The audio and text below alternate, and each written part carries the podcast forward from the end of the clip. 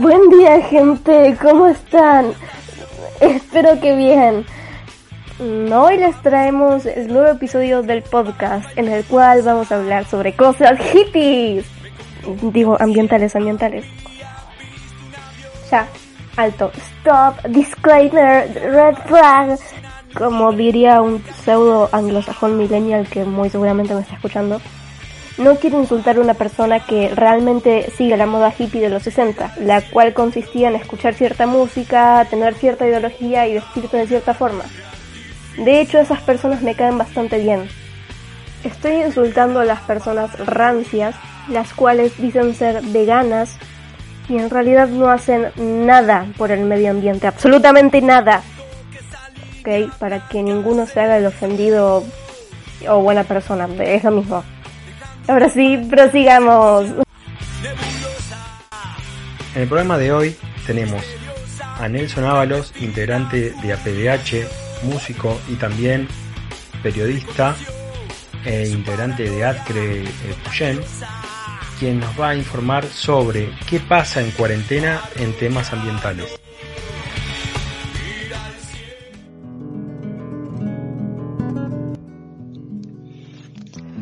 Hola, soy Nelson Ábalos, vivo en El Pedregoso, la localidad del Hoyo, en la provincia del Chubut, en la cordillera de la provincia del Chubut.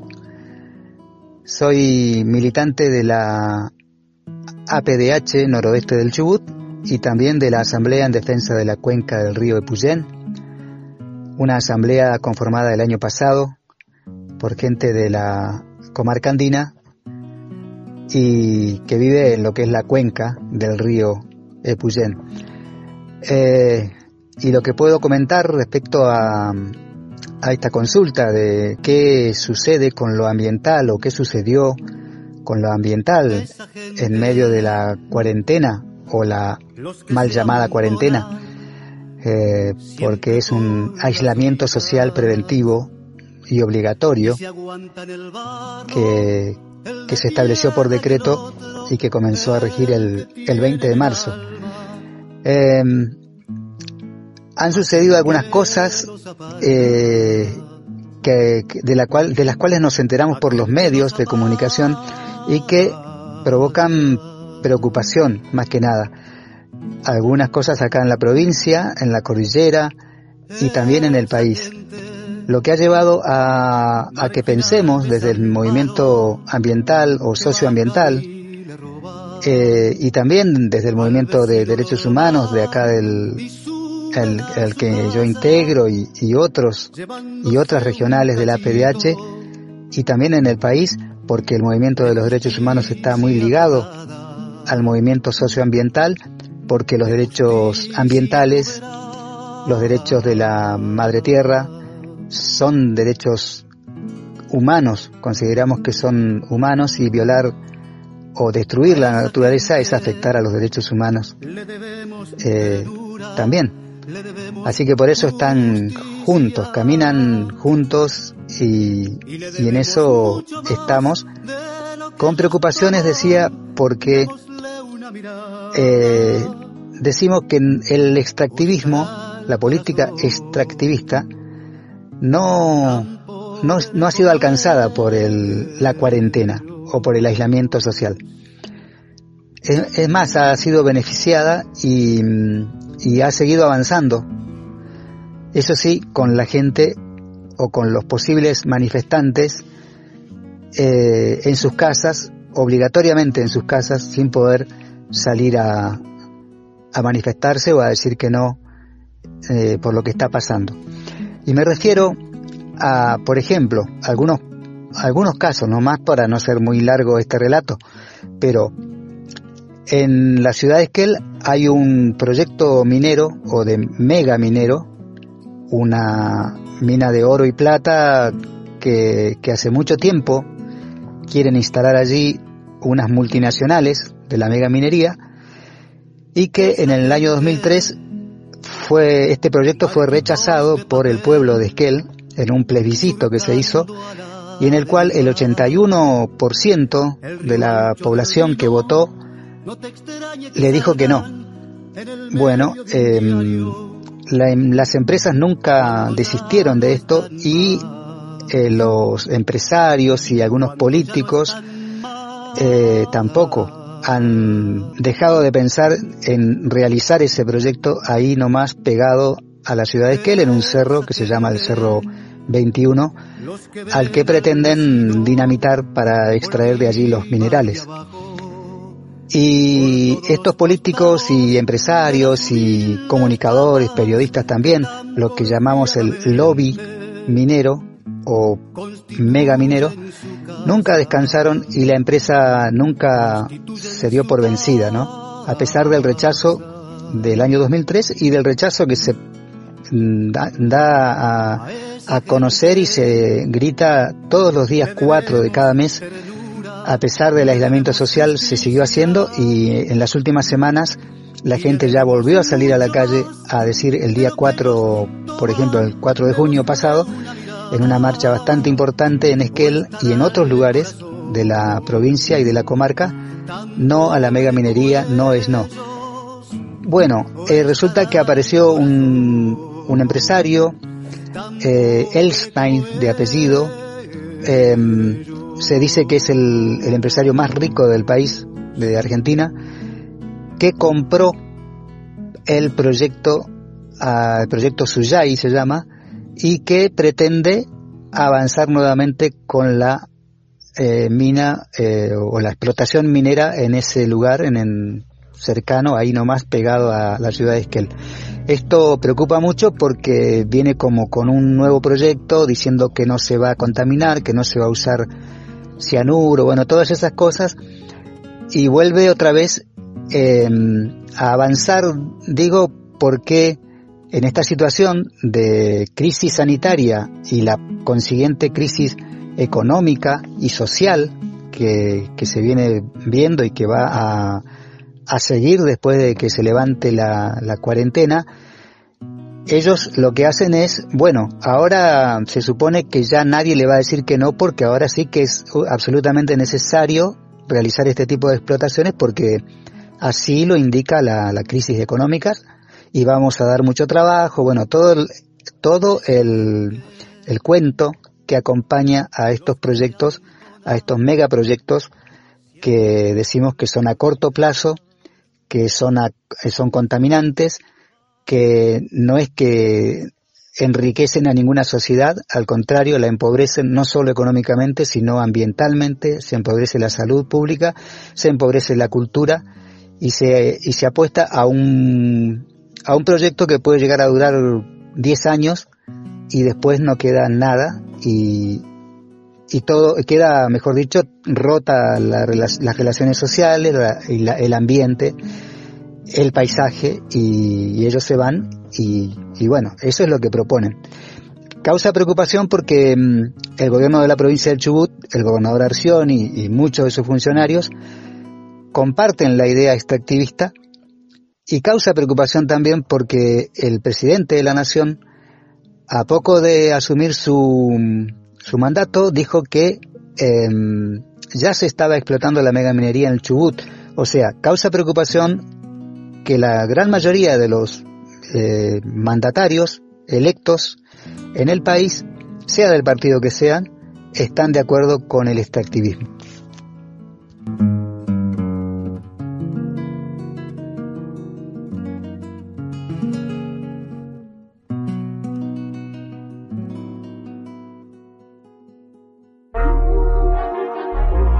Hola gente, ¿cómo están? Mi nombre es Gustavo Leonel Bachman y voy a hablarles acerca de Fernando Durán y su trabajo. Bueno, primero que nada quiero que sepan que Fernando Durán es un biólogo que se recibió en la Facultad de Ciencias Naturales y Museo en la Universidad Nacional de La Plata. Además, actualmente se encuentra cursando cuarto año del doctorado en biología en la Universidad Nacional del Comahue en Bariloche y está trabajando en el Instituto Inibioma. Para quienes no lo conocen, Inibioma es un instituto de investigaciones en biodiversidad y medio ambiente. Pero bueno, ya les comenté quién es Fernando Durán, dónde trabaja, qué estudió y qué está estudiando ahora mismo. Pero me gustaría que pasemos a lo siguiente. me gustaría comentarles un poco sobre su línea de investigación, que es sobre la fisiología térmica, termorregulación, en otras palabras, más sencillas, eh, sistema inmunológico y estado de salud de lagartos de diferentes latitudes de la Patagonia. Todo este trabajo, toda esta información, él la lleva a cabo en el laboratorio de ecofisiología e historia de vida de reptiles que queda en idioma donde él trabaja. Y a pesar de eso él nos comenta que trabajan con dos géneros de lagartos el género Liolaemus y el género Pimaturus que son los que más abundan en la Patagonia. También mencionó que uno de los estudios que están llevando a cabo es caracterizar el estado inmunológico de individuos de una población silvestre de la especie Liolaemus sarmentoi o como la conocemos acá lagartija de pintas rojas, porque había una distribución en las provincias de Chubut y Santa Cruz. En base al perfil leucocitario, el conteo de células de la línea blanca a partir de un frotis de sangre y su relación con diferentes variables ecofisiológicas tales como la condición corporal, como lo es el peso, el largo, la temperatura preferida, la velocidad de carrera y la resistencia física locomotora. También mencionó uno de los trabajos que estaban realizando, que es el estudio de estado de salud y conservación de lagartos amenazados de Patagonia y los efectos del estrés sobre la fisiología inmunológica, dado que la respuesta de un organismo ante el estrés son claves de sus posibilidades de sobrevivencia. Proponen avanzar con el conocimiento de los efectos del estrés sobre el estado inmunológico, que puede ser un aspecto esencial en la vida de una especie. Para este estudio eligieron varias especies de lagartijas del género Pimaturus, ya que este género es considerado como vulnerable. Por este motivo es importante conocer más sobre estos individuos. Las especies son Pimaturus tenebrosus, Pimaturus spectabilis, Pimaturus zapalensis y Pimaturus kerke.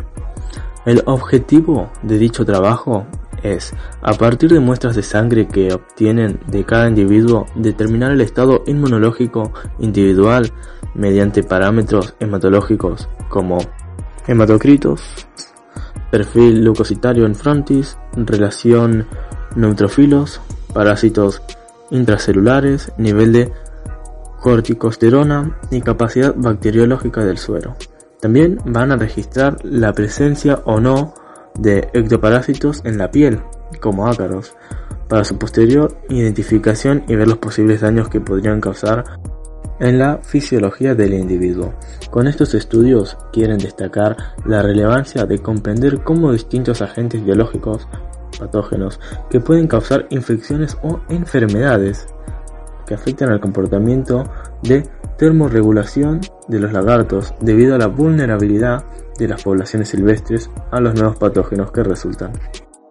Por ejemplo, mm, de los cambios en la distribución geográfica como consecuencia de los cambios ambientales causados por las perturbaciones humanas y el calentamiento global.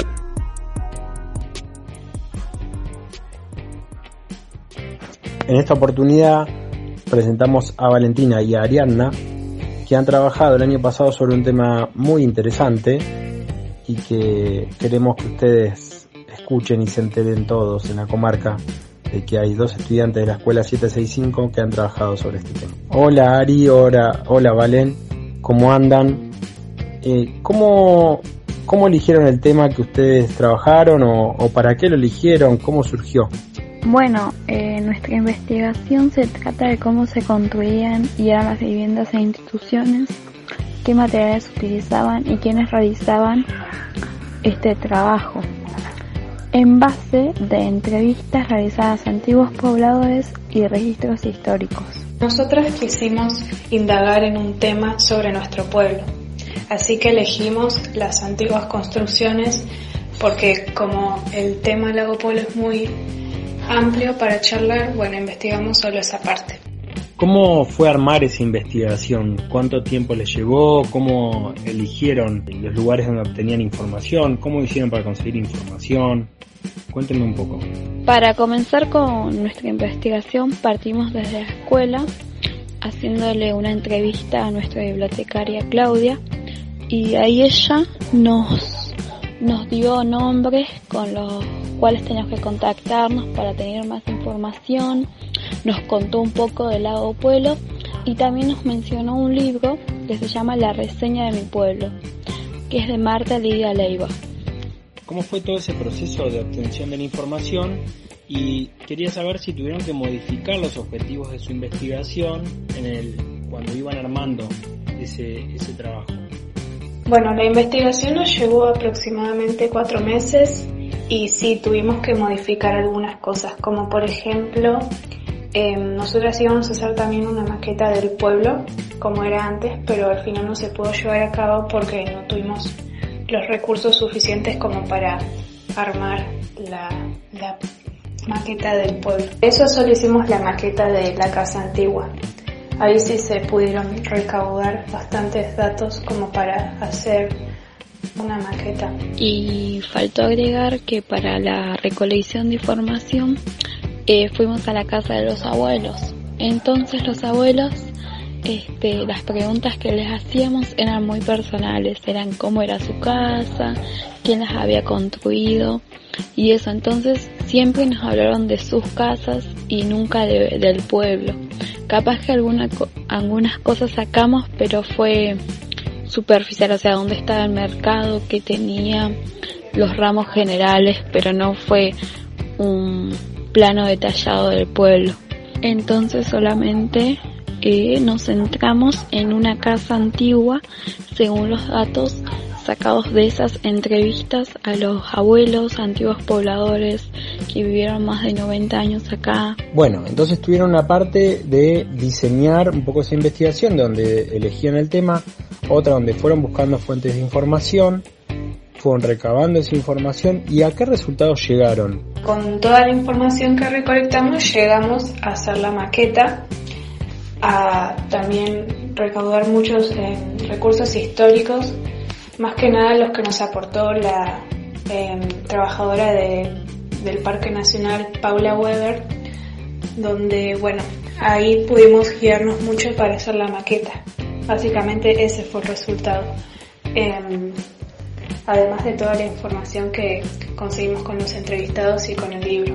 También la Municipalidad de Lago Pueblo eh, nos concedió fotos del antiguo Lago Pueblo, de las casas, de las familias, había muchísimas fotos y también este, cuando fuimos a hablar con los abuelos les pedimos a algunos los que quisieran que dibujaran sus casas y eso fue una experiencia muy linda y también de ahí sacamos partes de la maqueta y de los que ellos nos contaban y eso.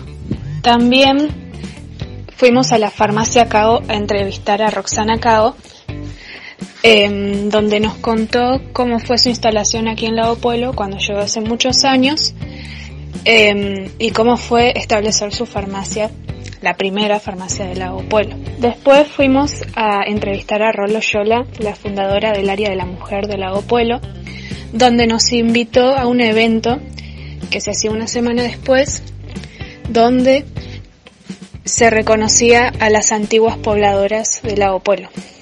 Bueno, fuimos y, y pudimos hacer unas entrevistas más a unas antiguas pobladoras que vivieron en Lago Pueblo durante toda su vida, como 80 años. Bueno, ahora vamos a hacer un ejercicio para los que están escuchando el programa y que no vieron la maqueta.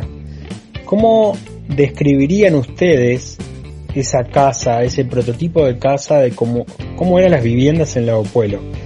¿Pueden describirla acá en la radio así el resto que está escuchando se imagina cómo era esa vivienda y cómo vivía esa gente, esos pobladores en la antigüedad, lo que eran los orígenes del Lago Pueblo.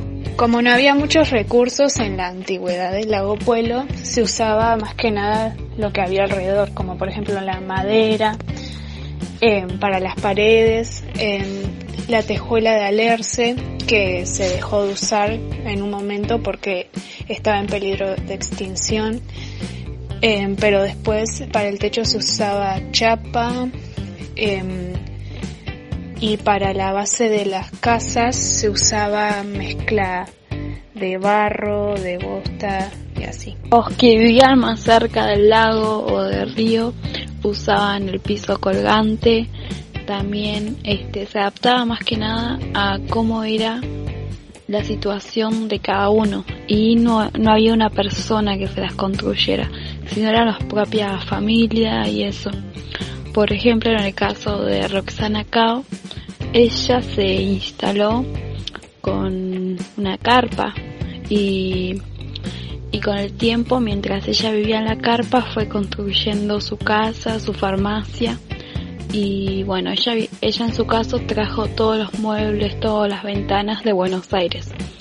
Pero otras familias de acá eh, estaban mucho tiempo viviendo con ventanas patagónicas, como le decían, que eran pedazos de nylon transparentes en los que se usaba como ventana hasta que se pueda comprar este el vidrio. También nos hablaron mucho de cuando ya estaba la usina, que sería como la con generador, este la luz se cortaba a las 10 de la de la noche. Después nos, nos contaron que el único teléfono que había estaba donde hoy está la biblioteca popular y ahí lo manejaban y era muy divertida esa historia. A partir de toda la investigación que hicieron, todo lo que aprendieron, esos datos que juntaron, ¿qué conclusiones sacan de cómo eran las construcciones antes y cómo son ahora? Y la conclusión que podemos sacar es que en ese momento las casas se construían en base de lo que tenías y tal vez por podías tardar un año, dos o más en construirte tu casa porque la tenías que hacer vos, entonces era más familiar y que esa era la casa de tus sueños, o sea, era tu casa que, que era algo más sentimental también, porque tal vez tenías que vivir primero con tu familia todos apretujados, después una habitación, después otra, después los vidrios, o en cosas similares, sino los que se venían de otros lados, con las carpas, los materiales y y recién empezar de cero y hacerse su casa. Y, también se tenía mucho en cuenta el clima y el entorno en donde se vivía. Tampoco que es como hoy en día que vas a un corralón y tenés todos los materiales. Antes la base en las que llegaban las cosas era bolsón y entonces al principio no había un transporte público o algo que te llevara. Entonces era ir caminando, ir en caballo, ir en carreta, hasta que un tiempo después, bueno, hubo un colectivo eh, que te que era muy divertido porque nos contaban que te dejaba llevar gallinas, motosierras, de todo arriba del colectivo, bicicletas y bueno. Muchas gracias por la entrevista que nos brindaron. Quedamos en contacto porque, aparte que ustedes forman parte del Club de Ciencias, queremos que la investigación sobre cómo era Pueblo antes y cómo es ahora se amplíe y poder escuchar a los actores de la historia de Pueblo en primera persona. Un abrazo. Buenísimo Nacho, estamos en contacto, un abrazo grande y la próxima les contamos más detalles. Gracias Nacho por la entrevista. La próxima vamos a venir con más detalles y más curiosidades del lago Pueblo. Beso.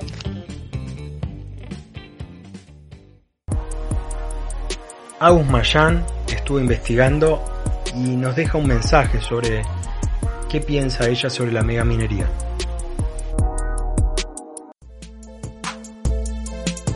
Lo que produce la minería a cielo abierto son las siguientes causas. Destruye, destruye toda la corteza terrestre, en otro caso toda nuestra fauna y flora, que quiere decir todos nuestros árboles y bosques que hemos intentado proteger en todo el tiempo que llevamos como especie humana, pero bueno, eso es otro detalle. También la minería daña la salud humana, la salud humana tanto de nosotros y de los animales que también intentamos proteger. También contamina todas nuestras aguas, nuestras aguas y nuestros ríos, nuestros mares, etc. Sé muy bien y lo intentan que el resultado de esto es muy beneficioso para nuestra economía en sí. Lo digo porque puede ser muy beneficioso. El oro, la plata, el cristal, todo eso puede salir de una minería, pero no es muy beneficioso viendo el lado negativo. Así que Por mí, yo diría buscar otra salida. Si estás de acuerdo con esto, di no a la minería. Solo di no. Es una buena opción para que el planeta no se destruya en poco tiempo. Solo di no, por favor.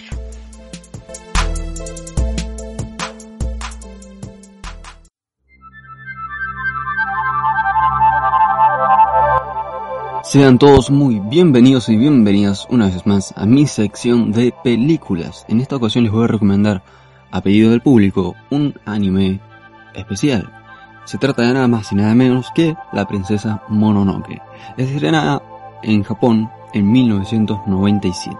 En la trama seguimos la travesía del príncipe de Hikaka, que tras un día defender a su pueblo de un demonio, destruye todo lo que vive, tras asesinarlo, nuestro protagonista termina maldecido. Y podría terminar muerto si no se trata la maldición que tiene en el brazo. Esto es un hecho interesante ya que es un arma de doble filo. Maldición le da una fuerza extrahumana y puede ser que lo use a su favor. Sin embargo, mientras más odio esté alimentando esa maldición, más corromperá todo su cuerpo. Tras descubrir esto, nuestro protagonista viaja al bosque en busca de una cura o algo que lo pueda salvar. Y en su camino se encontrará en una guerra entre los dioses del bosque liderados por una extraña chica y la ciudad llamada Ciudad de Hierro, que solo busca minar, minar y minar. Porque obviamente si se llama Ciudad de Hierro, tienen que hacer mucho hierro y para conseguir hierro tienen que minar y talar todos los bosques. Sin entrar en mucho detalle para no expoliarte nada de la película, quiero decirte que esta es una película animada por los mismos que animaron la película de Mi gran amigo Totoro y que es una película que nos da otro punto de vista sobre qué puede hacer una mujer en tiempos de guerra. Una mujer que no solamente no es salvada, sino que sin, no, es al contrario, salva al protagonista. No les voy a decir hacia qué lado sea nuestro protagonista, hacia la ciudad de hierro o hacia el bosque, porque sería un spoiler. Sin embargo, les recomiendo mucho que vean esta película.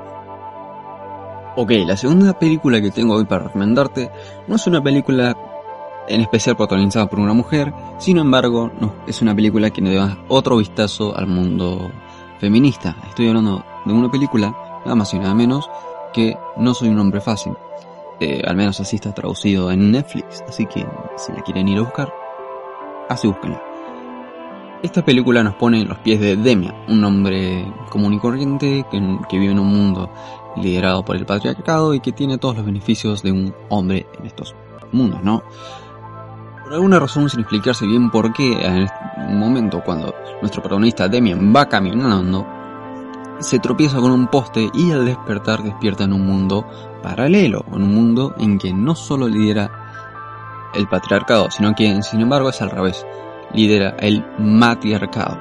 Y ahí es donde se inversan los roles, nuestro protagonista aprende que vive una mujer en tiempos modernos y las mujeres se aprovechan de que son las líderes, en este caso, del mundo. Es una película muy interesante, muy linda de ver, que nos cuenta una historia muy poco común y que también es comedia, así que te vas a reír sin necesidad de ofenderte porque esta película no ofende en ningún momento, tanto a hombres como a mujeres. Sin embargo, da otro punto de vista para que aprendamos a ser más iguales entre nosotros.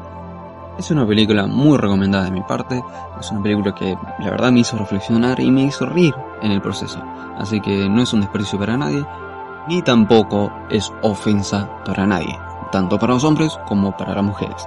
Así que es una película que llega a este punto muy bien y la verdad que la historia es una historia muy bien lograda. Que no les voy quiero contar mucho porque no les quiero contar mucho spoiler. Simplemente les voy a contar que es medio romance, medio cómic. Así que mucho más. Y con esto hemos llegado al final. Gracias por escuchar, esta ha sido mi sección de recomendaciones y si quieren que recomendemos más anime, películas o series, simplemente tienen que buscarnos en las redes sociales como Soy Leyenda o Club de Ciencias MC al cuadrado. Eso ha sido todo por hoy, yo soy Luciano y nos estamos escuchando en la próxima. Hasta luego. Bueno gente, acá terminamos. Espero que les haya gustado y si no les gustó, les recomiendo que usen un poco el cerebro y no sean tan masoquistas. Debido a que este es el episodio 8 del podcast, número 8. Si no te gusta, ¿para qué estás en el episodio 8?